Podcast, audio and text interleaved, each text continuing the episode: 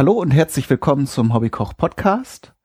Heute mit einer äh, Folge aus der ganz neuen oder frisch wiederbelebten Rubrik Gespräch oder Gespräche habe ich es glaube ich genannt. Und bei mir ist jetzt der Daniel. Hallo.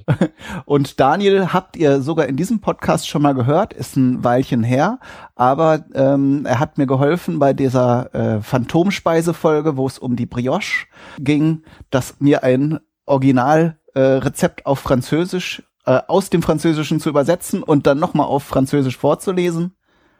Und äh, ja, daraus entstand dann die Idee, dass wir uns auch noch mal über ein anderes Thema unterhalten, nämlich die elsässische Küche.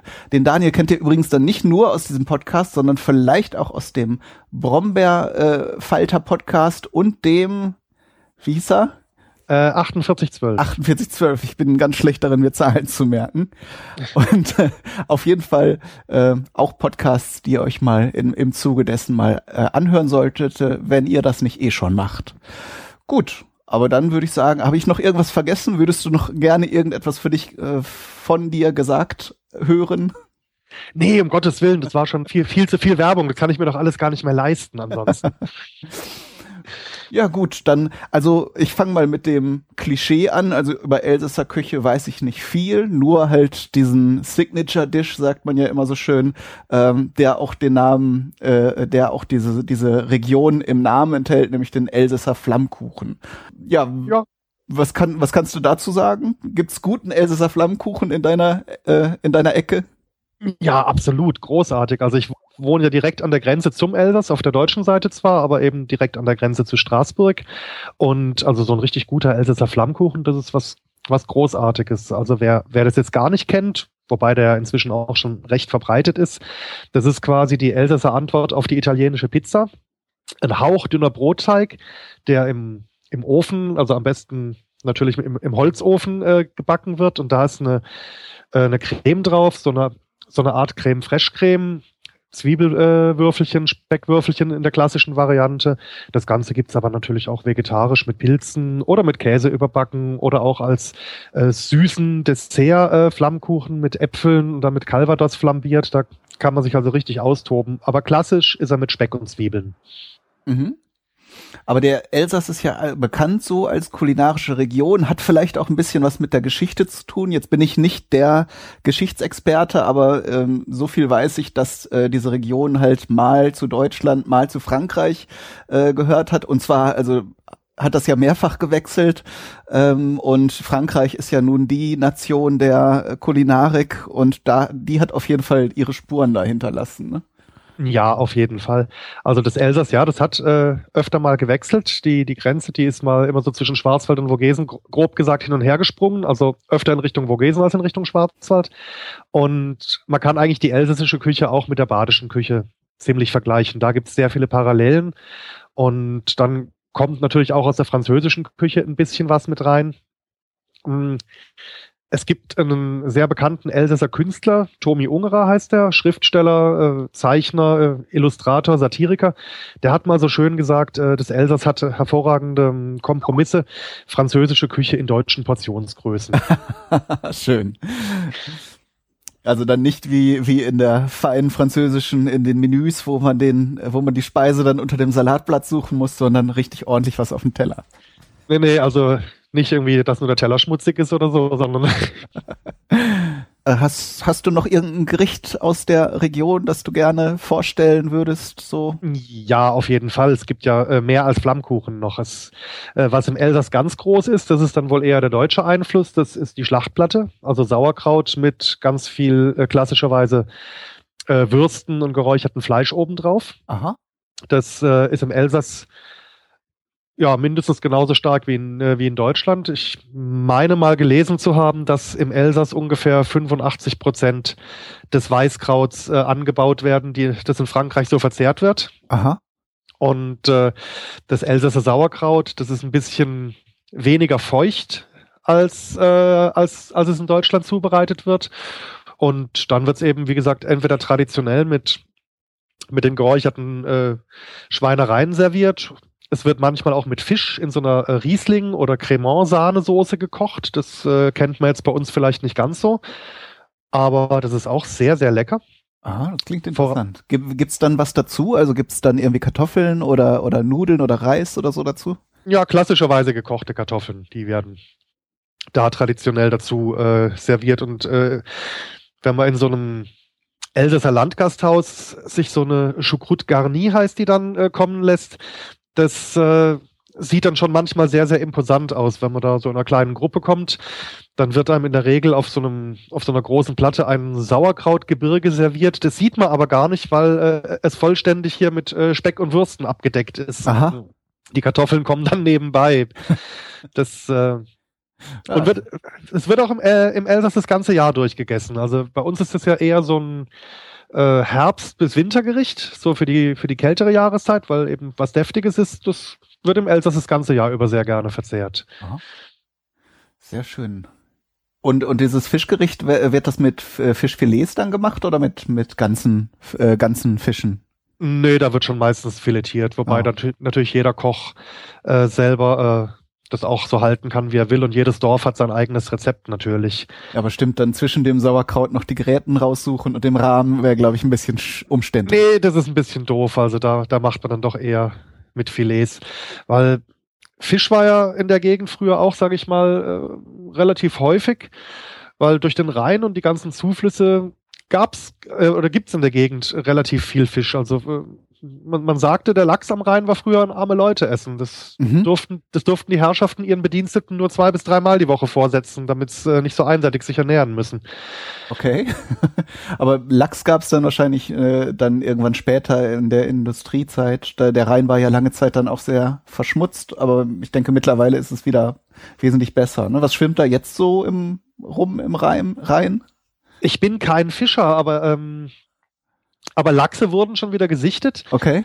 inzwischen macht man jetzt auch in diese ganzen Schleusen, die es bei uns am Oberrhein gibt, äh, nach und nach so Fischtreppen rein oder ist, weiß gar nicht, ob man schon damit fertig ist, dass der auch wieder ganz natürlich den Fluss hochwandern kann. Der, der, war ja vorher gehemmt, weil, äh, weil er nicht über die Schleusen hochkam. Ja, klar da äh, gibt's ja nun viele, viele Bewegungen, dann diese ganzen begradigten und äh, zum, oft dann so, so, ja, verbauten Sachen wieder ein bisschen zu, äh, ja, zu renaturieren. Ne?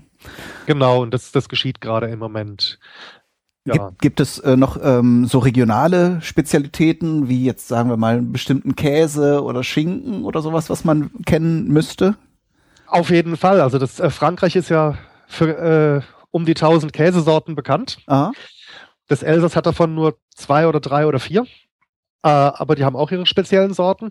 Das liegt einfach daran, dass im Elsass relativ wenig Milchvieh gehalten wird.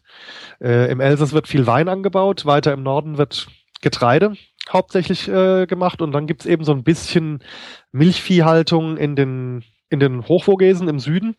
Und aus der Gegend, aus dem Münstertal, kommt dann auch der, der Münsterkäse, wird also Munster ah. geschrieben. Das ist eigentlich der bekannte Elsässer Käse, der, ähm, der hat so eine rötliche, so eine rötliche Rinde, ist dann äh, ziemlich cremig, wenn er vollreif ist. Also wenn er richtig reif ist, läuft er auch gern mal weg. Und gehört nicht zu den mildesten Käsesorten. Ne? Nein, überhaupt nicht. Also zumindest wenn man ihn roh isst, dann äh, kann der sehr, sehr streng schmecken. Ähm, die Elsässer sagen immer, ein guter Münster, der muss riechen wie im lieben Herrgott seine Füße. das kommt, das kommt ganz gut hin. Der hat einen sehr, sehr strengen Geruch. Wenn man ihn warm isst, also äh, irgendwo ihn zum Überbacken verwendet oder zum Beispiel auf, auf Kartoffeln oder so, äh, Kartoffeln mit Münster überbacken, das ist was ganz Köstliches. Da verliert er ein bisschen von seiner Schärfe, da wird er ein bisschen milder, aber so als, wenn man den kalt isst, da schmeckt der schon ziemlich kräftig. Okay, das überrascht mich etwas, weil normalerweise werden warme Käse dann ja noch intensiver, aber vielleicht backt sich das dann irgendwann raus. So. Ja, vielleicht äh, haut es dann irgendwann ab. Ich habe keine Ahnung. aber äh, das Intensive passt natürlich, wenn man ihn so zum Brot isst, passt es dann auch sehr gut zum Beispiel zu einem Feigensenf oder zu einer Marmelade aus roten Zwiebeln. Das äh, schmeckt hervorragend zum Münsterkäse. Aha dann ist, hast du diesen Kontrast aus kräftig und äh, süß und mild recht schön. Das ist äh, sehr, sehr. Und auf jeden Fall dann ein schönes Glas Wein dazu. Hast du jetzt ja gerade schon erwähnt, gibt es aus der Region irgendwelche Weinsorten so, die man, die man mal probieren sollte? Absolut, absolut. Also der, äh, das Elsass ist eine Weißweingegend. So, wenn man an Frank französische Weine denkt, ist ja doch meistens eher kräftige Rotweine, was man da als erstes in den Sinn kommt. Das gibt's im Elsass so gar nicht. Also die haben äh, sieben Weinsorten, die angebaut werden äh, dürfen, also für den, äh, für den Elsasser Wein mit, also mit, na wie heißt es? Mit, mit dieser Regionalbezeichnung, genau. Genau, mit dieser geografischen äh, Herkunftsbezeichnung. Und das sind sechs Weißweinsorten und eine Rotweinsorte, ein Pinot Noir. Also praktisch, was heißt ja auf Deutsch dann? Das ist dann der Spätburgunder, äh, glaube ich. Schwarzriesling, dachte ich. Oder? Ah. Vielleicht verwechsel ich das jetzt. Ich dachte, die, die Pinots sind die Burgundersorten, aber. Ah, kann auch sein. Naja, also, naja ich, ich lehne mich da jetzt mit Halbwissen ein bisschen aus dem Fenster. Auf Französisch ja, ich bin da auch nicht heißt, so ein Experte, wie ich gerne wäre. Ja, auf Französisch heißt der Pinot Noir und ist halt ein, äh, ein sehr, sehr leichter und fruchtiger äh, Rotwein. Und der wird auch gekühlt dann serviert. Also der wird behandelt wie ein Weißwein. Und ansonsten ganz bekannt ist der Riesling äh, der ist im Elsass auch die Hauptanbausorte. Dann gibt's noch den Silvaner, den, den Pinot Blanc, den Pinot Gris, also den, den Grauburgunder in dem Fall, wenn's Burgunder ist, den Muskat und den Gewürztraminer. Das ist dann so der, der kräftigste von allen. Der hat so ein richtig kräftiges, fruchtiges äh, Aroma. Und natürlich den, äh, den Schaumwein aus dem Elsass, den Cremant d'Alsace. Also Aha. das ist praktisch dann der Champagner des Elsass. Aber Champagner darf es ja nur heißen, wenn es aus der Champagne kommt, wird aber in der gleichen Methode hergestellt. Mhm. Das hast du also in Frankreich immer, wenn irgendwo Cremant draufsteht, dann ist es wie wenn es bei uns Sekt heißt, dann ist es nach der Champagner-Methode hergestellt, darf er aber eben nicht so heißen, weil die Gegend nicht stimmt. Ja, aber dafür kostet er auch nicht so ein Schweinegeld wie der Champagner, ne? Nö, du kriegst also einen ganz hervorragenden Cremant, kannst du schon für äh, um die 10 Euro die Flasche bekommen äh, oder noch drunter im Supermarkt und da hast du dann wirklich was ganz, ganz Feines. Aha. Und das, dass das Elsass eine Weingegend ist, das merkt man auch an der Küche. Also es gibt äh, sehr viele Gerichte, die mit mit Weißwein dann eben in irgendeiner Form gewürzt werden. Also auch an Sauerkraut kommt normalerweise ein Schuss Riesling dran. Und wenn es gar nicht so äh, passen will, dass man ins Rezept Weißwein einbaut, wie zum Beispiel beim Flammkuchen, dann trinkt man ihn auf jeden Fall zum Essen dazu. Aha. Das, ja. Aber also wenn dann, man, dann mehr so im Sinne von äh, Soßen, so Weißweinsoßen und ähm ja, ja, genau. Das, das ist ganz, ganz verbreitet. Da könnte man jetzt äh, auch gleich noch zum nächsten Gericht überleiten. Ja, gerne. Da wird nämlich ganz viel vom, äh, vom Weißwein mit drin verwendet. Und das ist der sogenannte Beckeofe. Aha. Den kennt, ich weiß nicht, ob, äh, ob man den jetzt außerhalb der Region so stark kennt. Das ist, ähm, ja, ein Eintopf ist es eigentlich nicht. Also äh, ich erkläre dir einfach mal, wie man ihn macht, dann können wir äh, drüber, drüber reden, ob es ein, ein, Ofengericht ist oder ein, äh, Eintopf. Du nimmst also drei Sorten Fleisch. Im Regelfall ist es dann Rind, äh, Lamm und Schwein. Und marinierst die über Nacht in reichlich Weißwein, also schwimmend. Mhm. Äh, schön, schön, Riesling, da kommt dann noch ein paar Wacholderbeeren dran, ein paar Pfefferkörner, ein paar Lorbeerblätter, solche Sachen und ein kleines bisschen Lauch, Karotten, so das äh, Suppengrün. Mhm. Und wenn es dann schön mariniert ist, dann nimmst du so eine so eine große Tonform mit Deckel und schichtest abwechselnd dieses marinierte Fleisch und Kartoffelscheiben rein. So, die oberste Schicht ist dann wieder Fleisch. Und dann füllst du das Ganze auf mit der Marinade, mit dieser Weißweinmarinade. Ohne die Gewürze dann. Die kannst du dann schon raustun, genau. Das, äh, das Suppengrün, wenn du das noch rausfischen magst, das kann noch mit rein. Und dann kommt der Deckel drauf. Im Idealfall auch abgedichtet, also machst, du aus Mehl und Wasser so eine Art Teig und legst ihn so als Wurst zwischen den Topf und den Deckel, dass er wirklich ganz dicht ist. Und dann kommt der bei relativ kleiner Temperatur für drei, vier, fünf Stunden in den Ofen. Und dann, da fangen dann die Geschmäcker an, sich zu durchziehen. Oh. Der, äh, diese Weißweinmarinade, die bekommt dann das Fleischaroma, der Wein zieht auch überall durch, die Kartoffeln, die werden weich und ja, nach der Garzeit hast du eben dann den Bäckeofen fertig. Und da butterzartes Fleisch wahrscheinlich bei dieser bei dieser Slow es ja, würde ja so neu modern jetzt als Slow Cooking Methode bezeichnet. Äh, da da wird das Fleisch ja dann auch super zart, ne? Absolut, also, absolut. Das, das, zergeht ja auf der Zunge, absolut. Und äh, ja, Slow Cooking, äh, heute ein ganz moderner Begriff. Das war aber früher äh, tatsächlich ähm, aus der Not raus so geboren. Also zumindest erzählt man die Legende so. Ich weiß ja nicht, ob es stimmt. So ganz so alt bin ich ja auch noch nicht. Ähm, und zwar Bäckeofen. Das klingt schon so wie äh, der Ofen des Bäckers. Aha. Und ge genau dort wurde es zubereitet. Das war angeblich das Gericht, das die Frauen am Waschtag früher gemacht haben. Also als man die Wäsche noch am, am, am, Flu äh, am Fluss gewaschen hat. Da hatten, äh, da hat man in der Küche nicht so viel Zeit gehabt. Das konnte man vorbereiten, hat es dann in den, in den Topf gegeben, auf dem Weg zum Fluss beim Bäcker in den Ofen geschoben und auf dem Rückweg wieder geholt. Mhm. Und dann noch irgendwie ein bisschen ein Brot oder ein Salat oder was weiß ich dazu später und äh, das Essen war fertig. Ja, großartig. Das ist so, so eine ganz schlaue organisatorische Maßnahme. Und der Bäcker hat dann wahrscheinlich seine Brote rausgeholt und die äh, Restwärme reichte noch locker, um dann diese ganzen Töpfe zu, äh, zu erhitzen so könnte ich mir das auch vorstellen. Und dem, dem Bäckerofen ist es eigentlich auch egal, ob der jetzt drei Stunden oder fünf Stunden drin ist bei der Restwärme. Das, das macht dem nichts aus. Und dadurch, dass der, der Topf abgedichtet wird mit, mit ein bisschen Teig, äh, geht ja auch keine Feuchtigkeit verloren. Das trocknet also auch nicht aus. Mhm. Also von daher war das schon ähm, sehr, sehr praktisch damals so gelöst. Ja, das, das erinnert mich äh, an dieses ebenfalls moderne, geht aber auch in die gleiche Richtung, dieses Sous äh, da erhitzt man das Fleisch ja auch nur auf die Temperatur, die es am Ende haben soll. Und da ist es, spielt es dann angeblich, ich habe es jetzt noch nicht so viel experimentiert damit, auch keine Rolle, ob das, ob du es jetzt drei oder sechs Stunden irgendwie in, in diesem 70 Grad, Grad warmen äh, Bad lässt. Ähm, du übergast es halt nicht, wie ein, wie ein Braten, der jetzt irgendwie bei voller Hitze dann im Ofen immer trockener und äh, zäher wird. Ne? Ja, das klingt vernünftig, dass ja. das so funktionieren könnte, richtig, ja. Ja, das äh, das kann man so zum, zum Bäckerofen sagen. Ansonsten hat das Elsass auch einiges an, an süßen Gebäcken. Ganz bekannt dürfte auch wieder der Kugelhupf sein. Also der kommt auch aus der elsässischen Gegend. Ich weiß nicht, ob er ganz original daherkommt, aber der Kugelhupf ist ganz, ganz typisch fürs Elsass. Und den gibt's in süß oder auch in pikant in, in der Gegend. Also der wird auch gerne mal mit, in, äh, mit Zwiebelwürfelchen und, und Speckwürfelchen gebacken und dann eben kein, äh, keine nennenswerte Zuckermenge in den Teig oder eben klassisch, wie man ihn als Hefekuchen kennt, dick mit Aha. Puderzucker bestäubt und mit einem süßen Teig. Ah, ich, ich dachte immer, Gugelhupf wäre ein, Rührteig. Ist das dann Hefe, Hefeteig? Das ist ein Hefeteig, also zumindest im Elsass. Ich weiß nicht, ob es da regional Unterschiede äh, gibt. Also der, der Elsasser, der, der, der wird mit Hefe gemacht. Okay.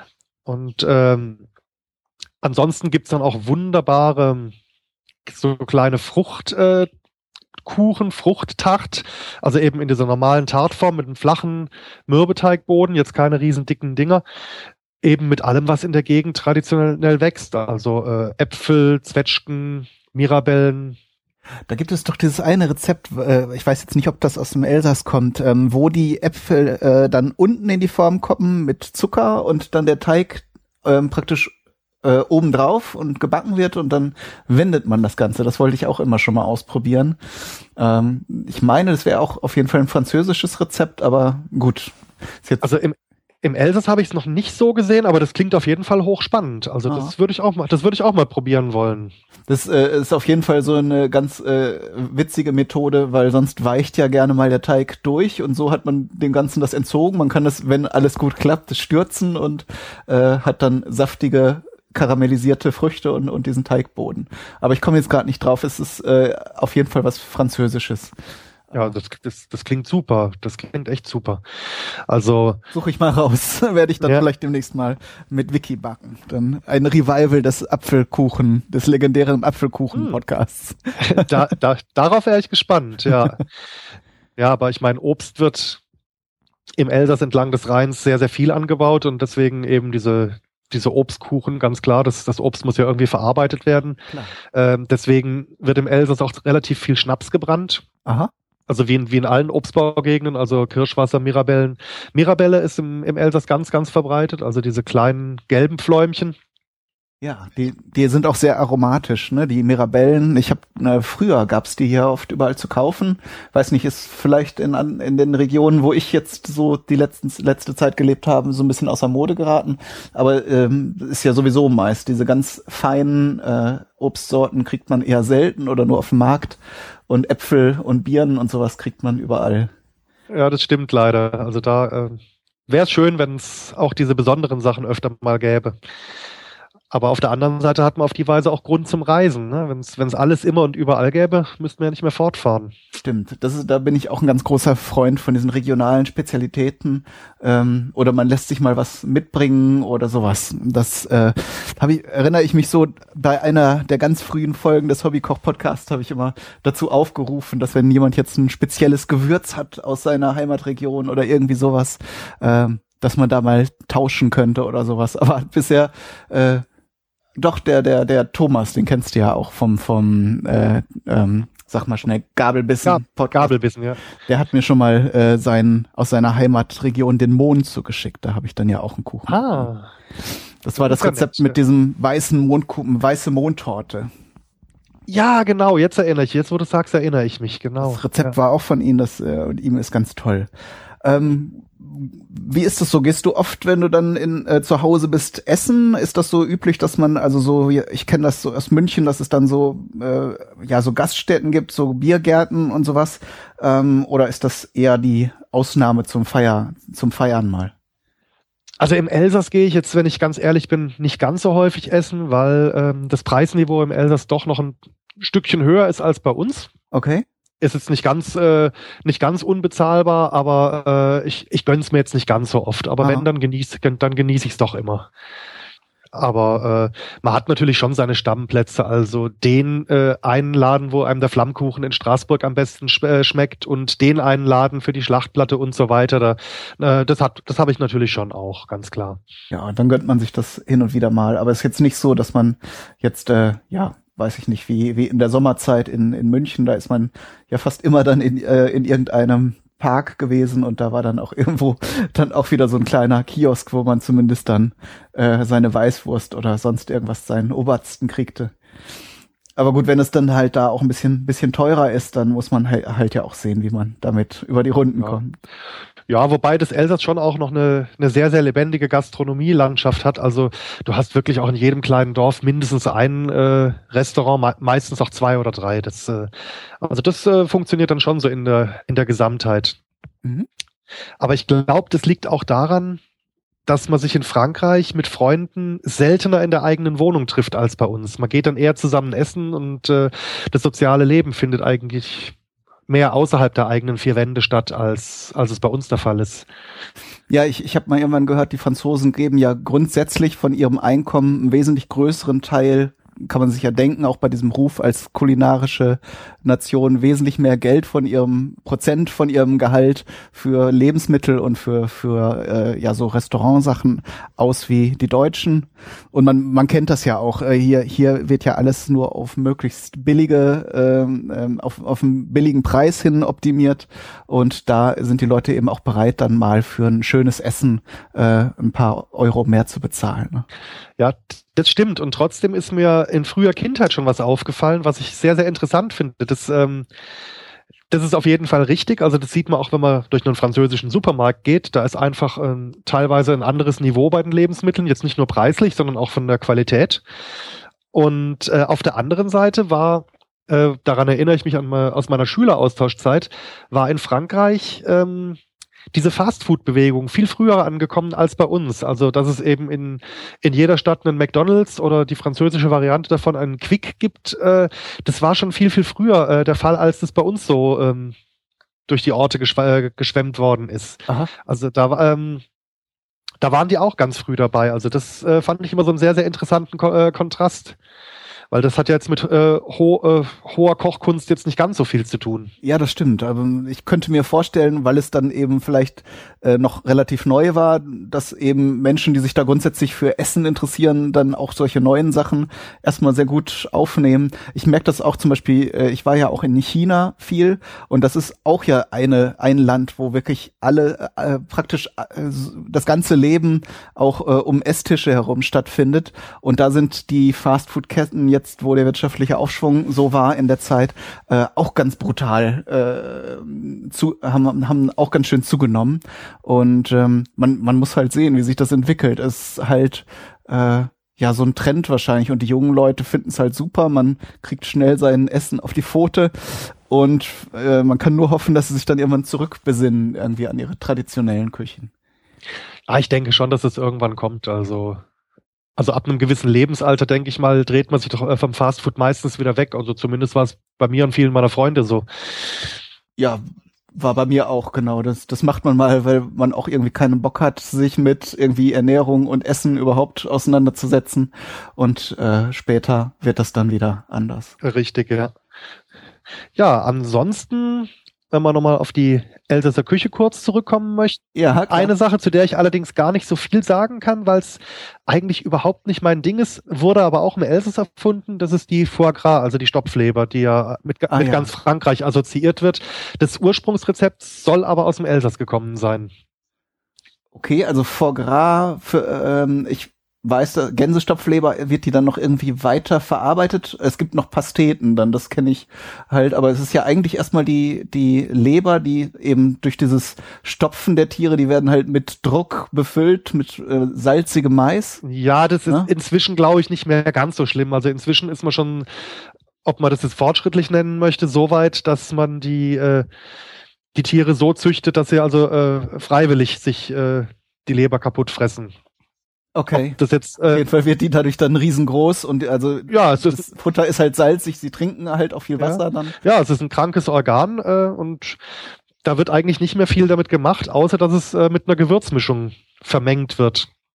Aha, die, weißt du, was das ist? Ich habe keine Ahnung. Okay. Ich habe schon mal mit äh, mit Reisegruppen, also ich bin ich bin Reisebusfahrer, habe ich schon mal ein paar Betriebe, also weiterverarbeitende Betriebe äh, besichtigt und die Gewürzmischung, das muss so das, das Geheimnis jedes Hauses sein. Also da wird, ah, okay. da wird kein Sterbenswörtchen drüber verloren. Und äh, ich meine, die äh, im Elsass habe ich jetzt noch nirgendwo gesehen, dass die Tiere ähm, gestopft, gemästet werden. Also die beziehen, die beziehen die Organe auch von irgendwo anders her, also müssen sie sich vermutlich durch die Gewürze unterscheiden. Wenn, oh. äh, wenn da jeder äh, große Betrieb sein Herausstellungsmerkmal haben will. Ja klar, und es ist ja auch eine Menge Geld damit zu verdienen, obwohl es halt eine umstrittene Sache ist. Und ich finde auch zu Recht, äh, ich weiß nicht, ob wenn ich die Gelegenheit dazu hätte, das äh, probieren würde, ähm, aber ich meine, es gibt ja nun auch andere Leberpasteten und so. Ich denke mal, ich kann mir eigentlich nicht vorstellen, also ob, ob sich das jetzt so sehr von einer äh, anderen Geflügelleber unterscheidet, außer halt in der Menge. Also ich naja. habe ich hab ein einziges Mal bei einer Verkostung ein Stückchen probiert, eben als ich bei so einer Besichtigung mit dabei war. Und äh, vielleicht fehlt mir da auch der besondere französische Gaumen. Ich kann es nicht sagen, aber ich habe keinen Unterschied gemerkt zu einer handwerklich gut gemachten äh, Leberpastete. Also das, äh, also mir wäre jetzt der Unterschied nicht so großartig aufgefallen. Und wenn ich mir dann anschaue, auch äh, was da für Preise teilweise aufgerufen werden und dann noch das Wissen äh, darum, dass es ja doch ein bisschen fragwürdig hergestellt wird, äh, was ähm, das Wohl der Tiere angeht. Also da kann ich dann schon, ich kann, ich persönlich kann gut drauf verzichten, aber da möchte ich jetzt, da möchte ich jetzt gar nicht äh, über andere Leute urteilen. Das ist jetzt nur meine. Nee. Ich, ich denke, das ist halt wie bei vielen Luxusleben, Lebensmitteln und da zählt der Foie ja auf jeden Fall dazu. Ähm, da gibt es halt Menschen, die können sich das leisten und wollen das auch und sind eben bereit, ähm, den Preis dafür zu zahlen und stellen sich damit halt heraus, äh, weil sie es können. Ja. Äh, ob das dann wesentlich besser oder anders schmeckt. Ich, ich kann zum Beispiel sagen, von Morcheln und Trüffeln habe ich äh, auch pr äh, probiert, weil meine Mutter sich sehr für Pilze interessiert. Ähm, kann ich jetzt auch so keinen Vielleicht habe ich auch da nicht die, die richtigen oder die feinsten oder besten probiert, aber äh, es gibt so einen typischen Pilzgeschmack, den man auch haben möchte, besonders von getrockneten Pilzen. Und ob da sich eine Morchel von oder Trüffel von irgendeinem anderen Pilz unterscheidet, scheidet, da muss man, glaube ich, schon sehr, sehr fein ein feines Gespür haben oder es muss einem einfach egal sein, dass es äh, zehnmal so viel kostet ja, wie ja. andere Pilze. Ich meine, ja, was in, in Frankreich halt mit der mit der Stopfleber ist, ist es halt so was Typisches, was man sich zu Weihnachten kauft oder auch zu Weihnachten dann verschenkt. Und äh, ähm, also das habe ich jetzt schon ein paar Mal gehört, dass wohl so 95 Prozent der Stopfleber um Weihnachten herum verkauft äh, werden. Okay. Ach, Weihnachten ist ein schönes Stichwort, äh, weil wir gerade noch die elsässische Küche durchhecheln. Äh, Lebkuchen. Lebkuchen haben wir auch ganz tolle. Die schmecken ein bisschen anders als die Nürnberger, die man kennt. Die sind so ein bisschen härter, die haben einen, einen Zuckerguss traditionell oben drauf und sind nicht ganz so, also sind dünner und härter und äh, nicht ganz so süß, sondern mehr eben in die, in die Gewürzrichtung. Die, äh, die werden im Elsass auch ganz großartig hergestellt. Da gibt's dann ein äh, Dorf, das als Lebkuchenort bekannt ist, das ist äh, Gertwiller. Da gibt's noch zwei große Produzenten. Und auch die äh, bekommt man das ganze Jahr über, werden aber auch verstärkt in der Adventszeit verzehrt. Aha. Und dann, äh, wie du sagst, weniger süß, also mehr so ein Gewürzbrot, oder? Ja, äh, irgendwie äh, speziell. Ach, weißt du was? Ich, ich schicke dir einfach bei Gelegenheit mal welche durch, dann, kann, dann, kannst, du, dann kannst du sie selber beschreiben. Okay. Ja, ist dann immer spannend, da die Gewürze auch rauszuschmecken, weil ähm, viele der, der exotischen Gewürze, die ich ja auch gern verwende, äh, da sagen dann immer oder oft Leute, das schmeckt nach Lebkuchen, gerade wenn dann irgendwie Zimt oder äh, Kardamom oder sowas dabei. Ja, richtig, genau. Ja, dann dann schicke ich dir einfach mal was durch und dann kannst du dir da dein eigenes Bild drüber bilden. okay, das ist nett. Ja, ich überlege gerade, ob ich noch was ganz Wichtiges vergessen habe. Ach so, ja, na, natürlich, wie in, wie in allen Weingegenden gibt es natürlich im Herbst auch äh, Zwiebelkuchen, nämlich immer dann, wenn der neue Wein kommt. Okay. Also nochmal anders als der Flammkuchen, so, mehr so in Richtung dem Tradition, also das, was man überall kennt, dann mit einem Eierguss und einem Hefeteig und genau, he etwas dicker. Hefe oder auch Mürbteig im Elsass teilweise. Und ah. äh, ja, wenn, wenn eben so Herbst ist, die Zeit der Weinlese, die Zeit der Weinfeste, dann, äh, dann wird der auch wieder ganz gerne gereicht. Also das scheint wohl universell so zu sein, dass der ganz gut zu Wein passt. Fällt dir noch irgendwas zu Gemüsen ein? Also Weißkohl, Sauerkraut äh, haben wir drüber gesprochen. Gibt es vielleicht noch irgendwelche interessanten Gemüsesorten, die dir jetzt so in den Sinn kämen? Ähm, typisch elsässische Gemüse, nö, fällt mir jetzt spontan gar nichts so ein. Also Kartoffeln werden halt ein paar angebaut, aber Kartoffeln sind jetzt mehr Sättigungsbeilage als klassisch Gemüse, auch wenn es natürlich Pflanzen sind. Ah. Ähm, Gut, ansonsten hat man jetzt aus deinen, deinen Beispielen ja auch gehört, wird viel mit, mit der Zwiebel gearbeitet, ne? Das ist ja dann. Ja, die Zwiebel auf jeden Fall. Ich überlege es gerade so, was mir an der Landwirtschaft noch einfällt. Nö, die Zuckerrübe, die wird zu Zucker verarbeitet, äh, nicht, kommt nicht auf den Teller direkt. ähm, ich wollte dich noch zu dem Flammkuchen fragen. Wird, äh, gehört Kümmel drauf oder nicht? Kümmel, also auf, auf den klassischen nicht. Aber wie, okay. aber wie gesagt, es gibt, ähm, es gibt ja tausend Variationen und spätestens, wenn du dir dann deinen Flammkuchen mit Münster überbacken lässt, mit Münsterkäse, dann äh, passt ja. der Kümmel auf jeden Fall hervorragend dazu.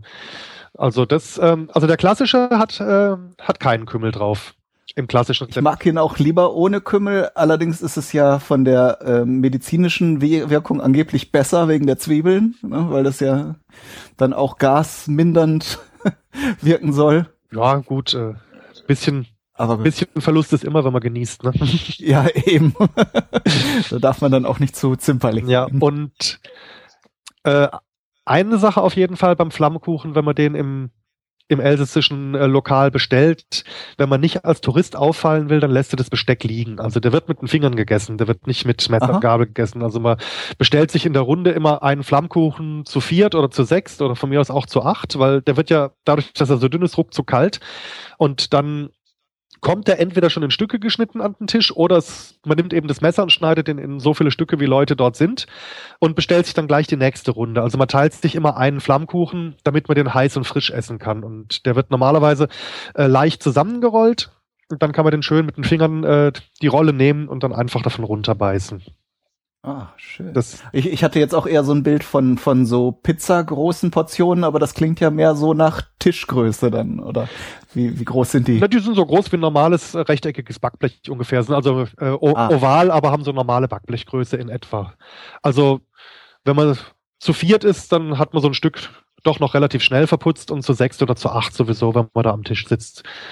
Okay, aber da sie halt so schnell nachgeliefert werden können, äh, kommt da kein, kein Hunger auf. Sozusagen. Nee, überhaupt nicht. Und ähm, ist ja auch gemütlicher. Also, man soll ja auch nicht so schnell ja. essen und wenn man so kleine Pausen dazwischen hat, kann man halt noch ein bisschen plaudern und Wein trinken. Genau. Und ich meine, das ist im Elsass wie im, in, im Rest Frankreich, wenn man sich zum Essen gemütlich hinsetzt zusammen, dann äh, lässt man sich auch Zeit dafür. Also ein, ein, ein Abendessen, das kann dann auch mal über mehrere Stunden sich äh, ausdehnen. Und wenn man jetzt in einem reinen Flammkuchenlokal ist, dann äh, kann das sogar sein, dass äh, so ähnlich wie beim Kölsch trinken in Köln. Kommt das, so lange äh, nach, bis du abwinkst. Ganz genau, ganz genau. ja, das gefällt mir. Was kostet dann so ein Flammkuchen, so im Schnitt jetzt, wenn man jetzt nicht einen Laden im Auge hat? Das kommt natürlich ganz drauf an. Äh, auf der Straßburger Touristenrennstrecke sicherlich deutlich mehr, aber äh, ein klassischer mit Zweck, äh, mit Zweck, ja genau, mit, mit Speck, Speck, mit Speck, Speck und Zwiebeln. Äh, der liegt im Moment zwischen sieben und neun Euro, würde ich sagen. Okay, aber bei der Größe, die du beschrieben hast, kann man das, kriegt man ja eine Pizza dann im Prinzip auch für, nicht für weniger, dann kann man. Nee, auf jeden Fall. Und also, ich sag mal, je nachdem, wie groß der Hunger ist, den meisten, den meisten Leuten reicht am Ende ein ganzer. Also ah. du hast normalerweise am Ende ungefähr so viele Flammkuchen bestellt, wie Leute am Tisch mitessen. Das, äh, wenn der Hunger natürlich größer ist, dann kannst auch noch mal einen Opferflammkuchen hinterhergeben. Das passt dann schon. So ein, oder noch mal ein für auf dem Weg. So ein ja, oder wenn man dann satt ist, dann noch, doch noch mal einen kommen lässt, eben mit Äpfeln und dann schön mit Calvados überflambiert. Äh, den als Dessert dann, da kann man dann schon schön den Abend verbringen. Das kann ich mir gut vorstellen. Ich, ich habe gerade unheimlich Bock auf Flammkuchen. Ach, wie, wie kommt das nur? Keine Ahnung. Hab aber auch keinen Speck im Haus, sonst hätte ich mir jetzt vielleicht noch einen zur Nacht gemacht. Ja, wobei, wobei auch die vegetarischen Varianten sehr, sehr gut schmecken. Also du kannst dann auch äh, Zwiebeln oder auch feine Lauchringe gehen auch und dann ein bisschen Käse oben drüber. Aha. Oder äh, mit Pilzen wird er relativ oft, mit Pilzen und Käsen überbacken, das wird relativ oft in den Lokalen angeboten. Also natürlich, der klassische, wie gesagt, der ist mit Speck, aber du, man kann auf den Speck auch verzichten und trotzdem einen leckeren Flammkuchen haben.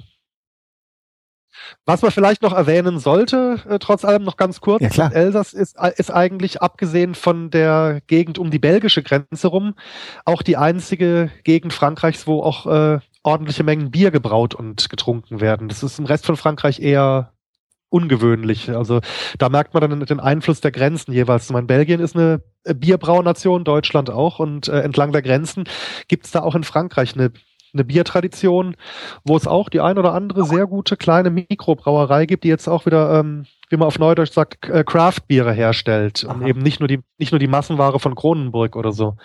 Aber das, ähm, Okay, Kronenburg wäre so die große Marke, die man kennen könnte. Also habe ich auch schon gehört. Ähm, weiß nicht, ob ich es mal irgendwann getrunken habe. Ja, Kronenburg, die, die Brauerei, die ist riesengroß. Die, die war mal in Straßburg, und zwar im Ortsteil Kronenburg, deswegen heißt sie so und ist jetzt ein bisschen weiter runtergezogen nach Obernay. Und man hat auf jeden Fall, selbst wenn man noch keinen Kronenburg getrunken hat, hat man vermutlich, wenn man generell Bier trinkt, in Europa schon mal was aus der Kronenburg Brauerei getrunken. Weil die stellen zum Beispiel für Europa auch das meiste Desperados her. Ah, okay oder Voss, das haben sie, glaube ich, auch zumindest mal unter Vertrag gehabt. Also die haben so ein paar internationale Marken, äh, die dann dort in Lizenz hergestellt werden. Ja, das ist halt diese Sache mit im Zuge der Gleichschaltung der ganzen Großbrauereien gibt's ja eh nur noch marginale Unterschiede zwischen den Biersorten und äh, vielleicht ein bisschen in der Menge des Hopfens und so. Ja, richtig. Und ein, ein bisschen macht noch das Wasser ah. aus, das, äh, das Quellwasser. Und da ist wohl das Elsass recht gut dafür geeignet, weil die wohl ein recht neutral schmeckendes Wasser haben. Äh, und deswegen kann man da wohl diese ganzen Lizenznachbauten herstellen. Ah. Das wird jetzt im Hochgebirge vielleicht nicht ganz so gut funktionieren, weil da dann der Mineralgehalt des Wassers äh, zu viel Eigengeschmack oder zu viel Charakter reinbringen würde. Jetzt ähm, dass man dann rausschmecken würde, dass es eben nicht das Originalrezept ist. Ich wollte jetzt damit nicht sagen, dass die Massenbiere alle charakterlos wären. okay, aber das, das ist auch nochmal ein spannender Fakt. Ja, mit diesen Mikrobrauereien ist eine ganz interessante Entwicklung, wo jetzt natürlich die großen Brauereien auch angefangen haben, auf den Zug aufzuspringen. Aber das ist natürlich ein ganz anderes Thema. Das ist richtig, ja. Und äh, da gibt's dann auch eine, eine kleine Empfehlung, wenn mal jemand nach Straßburg kommt und guten Flammkuchen essen will und vielleicht auch ein gutes Bier haben will. Da gibt's in Straßburg selber eine Mikrobrauerei, die ist von der Kathedrale in ein paar Minuten zu erreichen, ist aber nicht auf der Haupttouristenrennstrecke, deswegen sind die Preise relativ moderat und die heißt äh, ganz fantasielos Brasserie au Brasseur, also die Brauerei zum Brauer. Und da gibt's also beides, gutes Bier und guten Flammkuchen wenn mal einer in der Gegend ist. Sehr gut. Da haben wir noch mal eine Empfehlung. Und ich bin mit dem Laden weder verwandt noch verschwägert. ja, das muss man immer dazu sagen, dass du jetzt nicht. Obwohl ich würde es dir auch gönnen, wenn du da jetzt ein Bier umsonst kriegst und einen Flammkuchen, aber ist halt, ist leider nicht so bei Podcasts. Äh, nee, nicht ganz. Sind da keine großen Werbeverträge dran. nee, geht so. Okay, Daniel. Dann würde ich sagen, vielen Dank für die ganzen interessanten Informationen zur Elsasser Küche und zum Elsass. Ja, ich sag danke, für, ich sag danke für die Einladung. Ja, und vielleicht finden wir noch mal ein anderes Thema. Auf jeden Fall können wir das gerne wiederholen. Und dann würde ich sagen, alles Gute, bis zum nächsten Mal. Jo, tschüss. tschüss.